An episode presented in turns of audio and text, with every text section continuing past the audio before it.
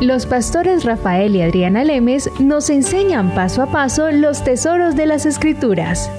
Descubriremos cuánto nos ama Dios y qué ha ganado para nuestro beneficio. Este programa es patrocinado por nuestros amigos, miembros y socios de Iglesia Palabra Pura y Blaze Ministries International.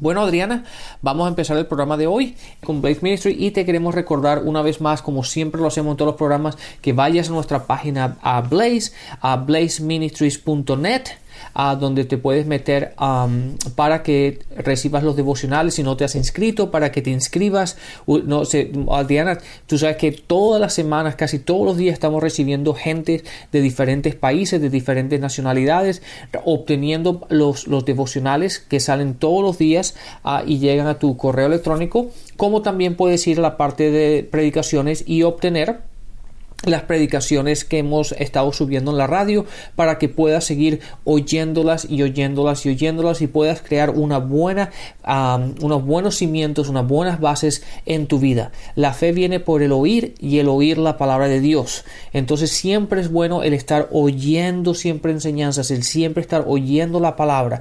La palabra no dice que la fe viene por el haber oído pero dice por oír y oír la palabra de Dios entonces, eh, siempre es bueno que, que, se mantengan o escuchando la palabra, enseñanzas, que siempre estén leyendo la, la, palabra y sigamos creciendo en el conocimiento de Él. Bueno, Adriana, vamos a empezar el programa de hoy. Sí, estamos hablando sobre, ahora estamos conectando con el programa pasado que empezamos a hablar como de liderazgo, ¿no, Rafael? Sí, autoridad ah, en la parte de liderazgo, en ese aspecto. Autoridad espiritual. Y estábamos hablando en nuestro programa pasado de que fuéramos muy cuidadosos debajo de qué eh, autoridad espiritual nos íbamos nosotros a poner, porque dependiendo de la autoridad que nosotros estemos debajo va a ser nuestro crecimiento. Nosotros vamos a ser un reflejo de lo que nosotros seamos enseñados. Así que si queremos crecer, eh, abundantemente en el conocimiento de Cristo, tenemos que escoger muy bien la doctrina debajo de la cual nos vamos a hacer. El Evangelio es uno solo. De hecho, Pablo lo llama mi Evangelio. Pablo decía así en las Escrituras cuando estaba hablando acerca de la cruz. Tenemos que entender que el significado, estamos en una época de la historia en la humanidad en que el significado de la cruz es todo para nosotros. Así que si te haces debajo de un, de un ministerio así, vas a seguramente a crecer en ese conocimiento. Y aunque estábamos hablando, Rafael, que habían muchos signos de, de líderes espirituales disfuncionales, como gente que quería tener el control, que tenían estas actitudes de superioridad con las personas que no pueden ser cuestionados y utilizan la famosa frase de no toquéis al ungido del Jehová cuando si miramos quiénes son los ungidos de Jehová, cualquier persona que ha recibido a Jesucristo como Señor y Salvador es un ungido del Señor. Es un ungido de Dios. ¿Por qué? Porque ha recibido al unigénito de Dios. Y ahora Él somos nosotros al primogénito de Dios. Ahora somos nosotros parte de la familia de Dios, por lo tanto hemos recibido la unción del Señor, hemos nuestro espíritu ha nacido de nuevo, eso es lo que ha nacido de nuevo de nuestras tres partes, del cuerpo, el alma y el espíritu, el espíritu ha nacido de nuevo y hemos recibido al Espíritu Santo dentro de nosotros. Y cuando somos bautizados con el Espíritu Santo, eh, somos llenados de la llenura de Él y los dones del Espíritu están entre nosotros, que es el amor, gozo, paz, paciencia, benignidad, bondad, fe, mansedumbre, templanza. Eso está operando en nuestro espíritu. ¿Por qué? Por la unción de Dios. Así que ungido de Dios no es alguien que se para a hablarle a usted no, ungido de Dios es todo aquel que ha nacido de nuevo porque ha recibido la unción del santo. Entonces, cogen unos simples versículos, Rafael, ciertos líderes para decir, no toquéis al ungido del Señor y ya, todo el mundo quedó privado, nadie puede decir nada, todo el mundo cállese porque, mejor dicho, aguántese. Sí, no, pero Adriana, ¿sabes qué? Todos tenemos que aprender de todos. Ninguno aquí ha llegado a la meta, ¿verdad? Nunca vamos a llegar hasta que estemos ahí con Él. Entonces todos estamos en la, en la misma jornada, en el mismo caminar. Lo único que hay algunos que tienen un poco más de conocimiento que otros. Hay otros, obviamente, que tienen el llamado de Dios a ser pastores o, el, ministerio desde el púlpito, ¿verdad?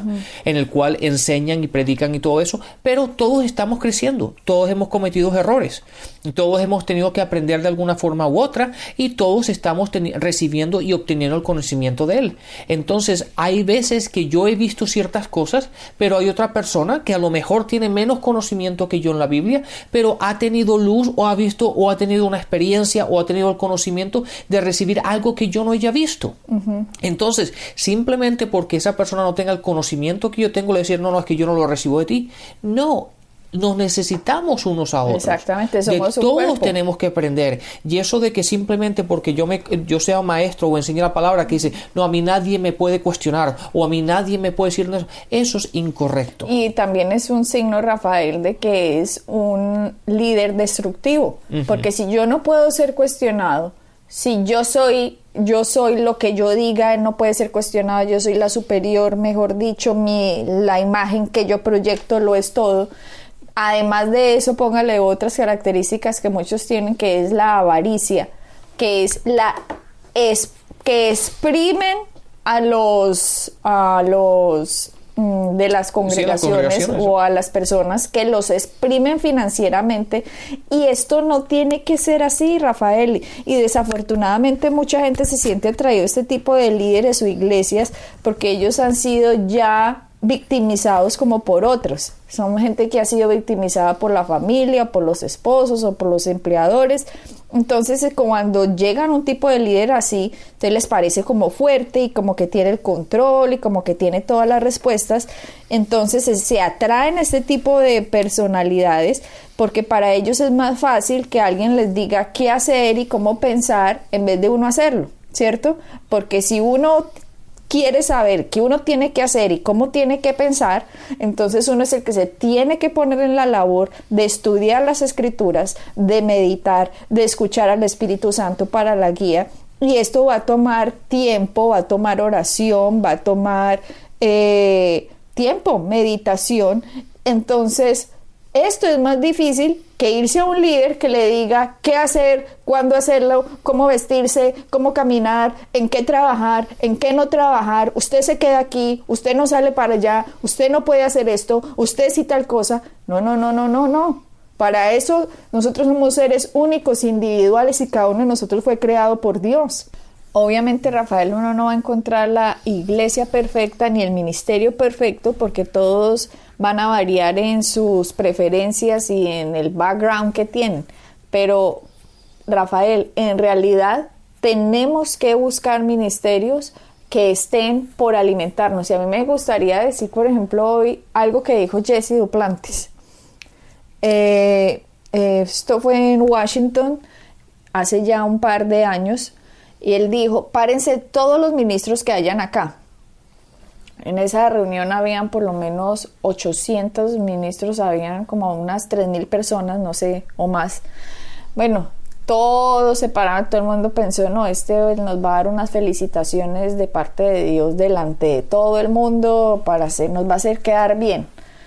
Pues se para toda esta cantidad de gente, Rafael, y dice este señor, tengo algo para decir de parte del Espíritu Santo, dice Jesse Duplantis, y dice, cuando yo digo que tengo que decir algo de parte del Espíritu Santo, no lo digo a la ligera, sino que lo digo porque es así. Y le dijo a la gente, ustedes están para alimentar mis ovejas y no las están alimentando. Ustedes están es preocupando porque sus ministerios crezcan. Están preocupándose por qué programa utilizar para el ministerio crezca y no se están preocupando por estudiar, profundizar y alimentar a mis ovejas. Ustedes encárguense de dar alimento, que yo soy el que hago que el ministerio crezca. Ahora siéntense. Imagínense ese regaño. Pero me pareció excelente. Me pareció excelente porque es que aquí la función no es ser las estrellas del ministerio. Aquí la función es que otra persona que está en la podrida o en la inmunda, que está mal, cuando conozca a Cristo, pueda ser levantado, edificado, reconstruido, que tenga renovación de su mente, que su personalidad cambie para bien o que utilice todas las, las, virtudes de su personalidad para la obra del ministerio, que sea una persona productiva en el cuerpo de Cristo, que sea una persona de bien. Para eso es que uno está. Exactamente, Adriana, mucha gente se preocupa en el crecimiento. Pero la iglesia, de, la iglesia, de los números. Exactamente, y mira lo que dice 1 Corintios 3, el versículo 6, dice, Pablo hablando, dice, yo planté, Apolo regó, pero el crecimiento lo da Dios en verdad. Entonces muchas veces la gente se preocupa con el crecimiento, cómo vamos a crecer la iglesia, cómo vamos a hacer esto, y, se y dejan a un lado el estudiar, el prepararse, el crecer ellos mismos para poder alimentar a la gente, a la iglesia. Por eso la, gente viene, la congregación viene a la iglesia esperando un buffet, ¿verdad? Esperando una comida y lo único que reciben es un snack, ¿verdad? Como una meriendita, como algo así simplemente para que no te mueras de hambre.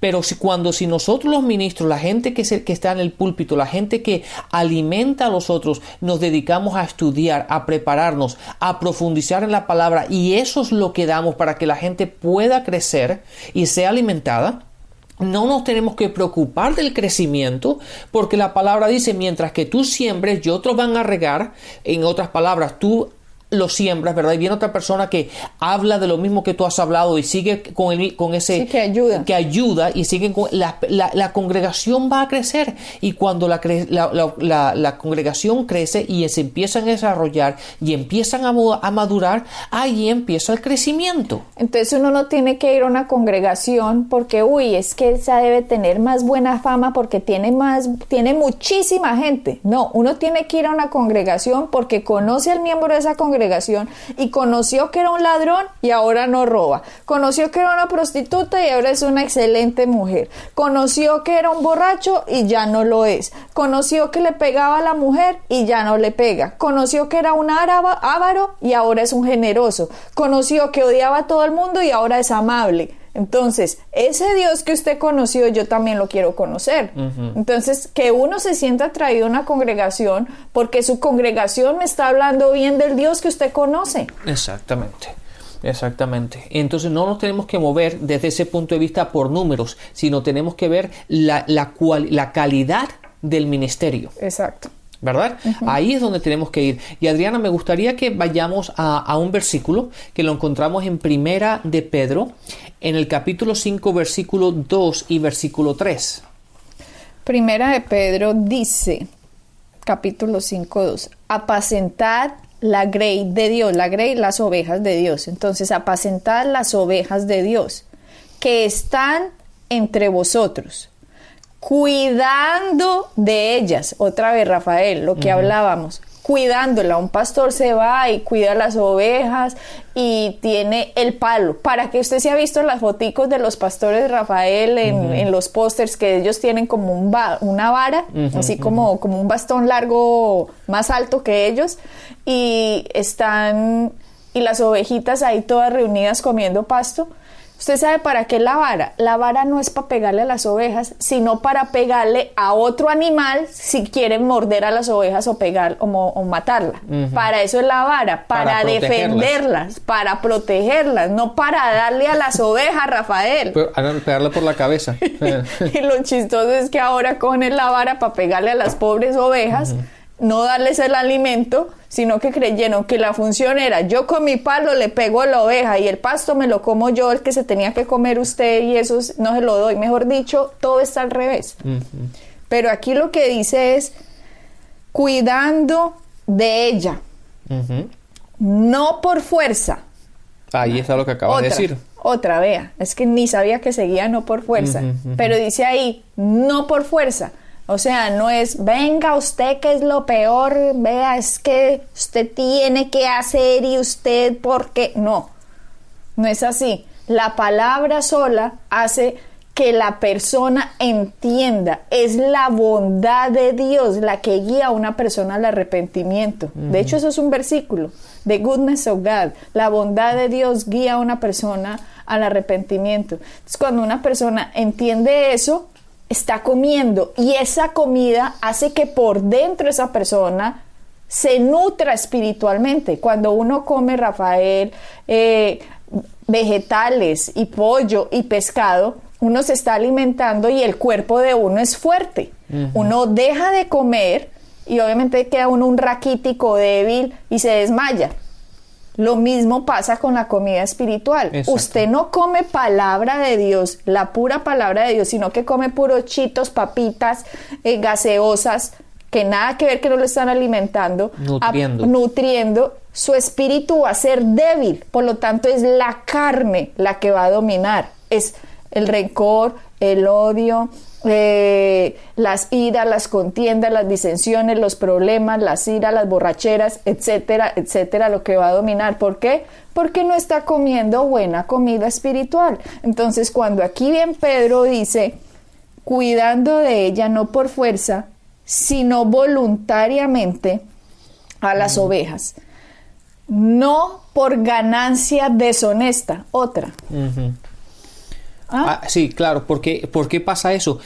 Y, es una cosa que enseñamos mucho, Adriana, y lo, por todos los países que hemos ido lo, hablamos, la motivación por la cual la gente está en el ministerio.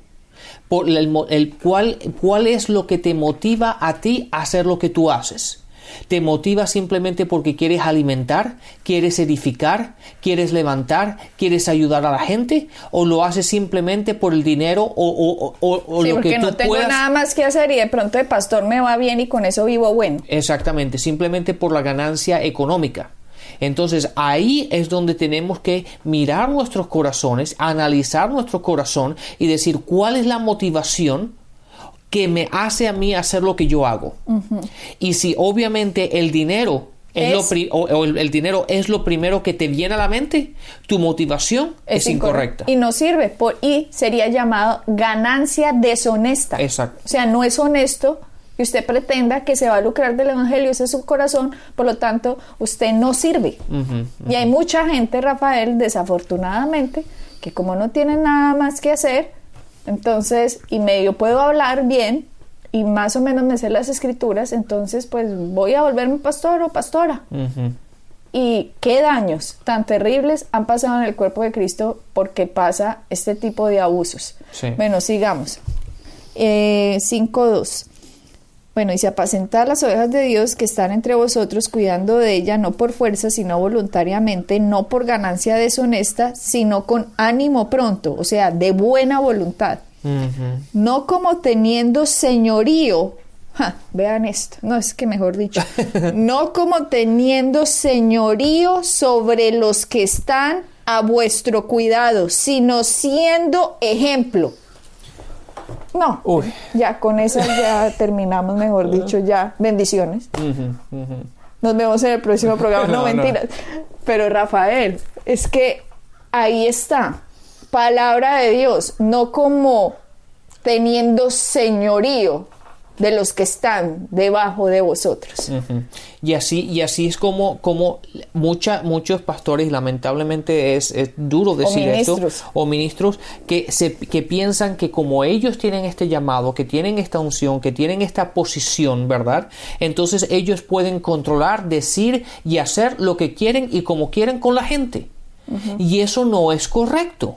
¿Verdad? La gente es, sigue siendo gente, ellos tienen su propia voluntad, ¿verdad? E, ellos tienen su propio albedrío y ellos pueden hacer lo que se han guiado de hacer por Dios. Obviamente en una institución, en una iglesia hay que tener un orden, hay que tener una autoridad y todo eso, pero muchas veces la gente confunde y se va más allá de lo que es correcto. Y entonces piensa que ellos pueden controlar a la gente, hacer y, hacer y deshacer como ellos quieren. Y eso no puede ser. Entonces, uh, y, mira lo que también dice, sino siendo ejemplo de la grey o de las ovejas. Entonces, mira, Rafael, nada más con que diga no, no, no teniendo señorío sobre los que están a vuestro cuidado, sino siendo ejemplo, le está diciendo, vea, el ejemplo arrastra. El ejemplo arrastra. Usted no le puede decir a otra persona, usted no haga esto o aquello si usted no lo está haciendo, ¿cierto? Y también usted no puede hablar de predicaciones del perdón y del amor de Dios para los demás cuando usted no lo ha hecho tampoco. Entonces usted tiene que haber sido ya lo suficientemente maduro espiritualmente como para haber pasado de todo el recorrido, porque de una vez les explicaba que una persona cuando nace, nace cristiano carnal, o sea, nace pero es carnal, porque no se ha alimentado de las verdades espirituales. Y para alimentarse requiere tiempo, dedicación, meditación, oración, eh, estudio. Sí, sabes, de todo eso que dijiste Adriana, hay una, la palabra clave para mí es tiempo, porque la gente no le quiere dar tiempo al tiempo. ¿verdad? Siempre ellos, la gente generalmente encuentra tiempo para hacer todo lo que quieren hacer, pero a la, hora de dedicarse a estudiar la palabra, el meditar, el sentarse a orar, el sentarse a leer, ellos eso lo encuentran como una pérdida de tiempo cuando, cuando en realidad lo que están haciendo es ganando tiempo, porque a la hora de que vengan las batallas, que vengan los problemas, que vengan las dificultades, ellos van a tener la munición, el entendimiento, la madurez de cómo actuar en contra de aquello que te viene. Entonces, aunque eh, obviamente todas las iglesias, mm, mm, no hay una iglesia perfecta, sí debemos estar debajo de líderes que tengan signos de saludables, que sean unos ministerios que hablen acerca del Evangelio de Jesucristo, que sean ministerios que usted cuando vaya se sintió que comió. Uno cuando va y se come una deliciosa comida, un churrasco súper bueno, usted dice, uy, como quedé lo mejor, qué comida. Lo mismo siente uno, Rafael, cuando va a servicios en que no, lo mejor, entendí, buenísimo, esto estuvo, mejor dicho, no me lo quiero perder. ¿Por qué? Porque uno comió espiritualmente, el espíritu comió, el espíritu se alimentó y está tomando los mismos nutrientes, así como el cuerpo lo toma, el espíritu también lo toma y el espíritu se fortalece, porque hay una escritura que dice que la fe viene por el oír y el oír la palabra de Dios, o sea que la fe está siendo motivada, está siendo, está siendo alimentada. activada. activada. Entonces tenemos que, que ver debajo de qué ministerios nos están también enseñando cómo ser guiados por el Espíritu Santo, que confiemos en la voz interior. Cuando ya conocemos acerca del Evangelio de Cristo y el Espíritu Santo está dentro de mí, y yo me siento motivado a hacer algo, yo no puedo ir a alguien a decirle, venga, que tengo que hacer. No, me tienen es que animar a mí a que yo aprenda a oír la voz del Espíritu Santo dentro de mí, a que aprenda a oír y hacer caso de la voz interna que hace de testimonio en mi espíritu. Y es ahí cuando yo voy a empezar a depender de Dios y no del evangelista, ni del pastor, ni del profeta, ni del maestro, sino que son personas a las que yo respeto con las personas en las que yo confío, personas en las que me puedo recostar para entender acerca de la palabra, que sé que me puedo alimentar, pero en última instancia me voy a alimentar de Dios, de la palabra de Dios, y puedo acudir siempre a Dios porque el Espíritu Santo está dentro de mí y es ese ministerio el que me dice, depende de Dios en ti, del Espíritu Santo de Dios en ti que te guía, que te enseña, que te dirige, que te instruye, y así yo puedo hacer caso de esos sentires, de esas sensaciones, de esos pareceres que tengo dentro de mí y no voy a hacer caso de otro que me dice qué tengo que hacer, cuándo lo tengo que hacer, cómo me tengo que vestir, qué tengo que hablar, por qué no puedo ir. No, no, para eso un ministerio es para que yo dependa del Espíritu Santo dentro de mí y no de esa persona. Exactamente. Y nuestra función en este caso es ayudarle a la gente a que aprenda a ser dependiente de Dios y no dependiente de uno. Pero ¿sabes lo que, pasa, lo, que pasa, Adriana, en esto es que nosotros los humanos, ¿verdad? Nos gusta sentirnos importantes. Nos gusta sentirnos de que la, que la, que la gente nos necesita, de que Dios no puede hacer su trabajo si yo no estoy en esta tierra. ¿verdad? Entonces nos, nos, sentimos tan importantes que, que, decimos, que básicamente le decimos a la gente que nosotros somos un, un, um, un regalo para ellos de Dios porque nos necesitan a nosotros para ellos poder vivir su vida. Y eso es incorrecto. Entonces nuestra función es siempre llevar a la gente a los pies de Cristo. Siempre llevar a la gente a enseñarle a depender de Cristo. Obviamente cuando tenemos gente que es, recién acaban de recibir a Cristo, que son, que son inmaduros espiritualmente, obviamente esas personas se nos acercan a nosotros y nosotros los ayudamos y les damos seguimiento y básicamente hasta cierto punto dependen de nosotros espiritualmente. Pero eventualmente llega el momento en el que tenemos que, que romper ese lazo y sí, ellos pueden seguirnos, pueden, seguir, nos, pueden estar bajo nuestro ministerio y todo eso, pero eventualmente los tenemos que llevar a que sean dependientes de Cristo y que aprendan a ser guiados del Espíritu Santo por ellos mismos. Y eso es lo que tiene que ser. Eso es lo que habla la palabra cuando dice no señoreando sobre ellos. esa, esa dependencia de que, de que nos sentimos tan importantes, tenemos que tener mucho cuidado de eso y muchas veces estoy hablando más a los líderes en este momento. ¿Por qué? Porque es incorrecto, nos, nos gusta el saber de que la gente dependa de nosotros. Nos gusta saber de que la gente siempre nos esté admirando a nosotros. Cuando la gente debería estar admirando a Cristo, cuando nuestra función siempre va a ser llevando la, gente no a, los, no a nuestros ojos, pero a los ojos de Cristo. Nosotros simplemente somos un, um, un, una, una, un channel, ¿cómo se dice channel? Una herramienta. Una, un canal. Con una herramienta, un canal que Dios nos utiliza para llevar a la gente, a su gente, a Cristo. Exactamente como dijiste, a su gente. Es que el que ganó la iglesia fue Cristo, no uno. Fue la sangre y el sacrificio de uno. Es simplemente el entender que es Cristo el que ganó eh, la iglesia hace que la persona dependa de Cristo. Entonces, Rafael, este conocimiento de la cruz es esencial, lo vamos a decir en todos nuestros programas, lo vamos a repetir hasta el cansancio, porque nunca, mejor dicho, es que nunca nos vamos a cansar. En la iglesia de Cristo y los ministros son los que están para alimentar a las ovejas para que conozcan y dependan de Jesucristo el Señor. Bueno, pues bendiciones y hasta la próxima. Bendiciones. Pueden bajar nuestras enseñanzas en www.iglesiapalabracura.com y visitarnos en nuestra sede en la calle 21326.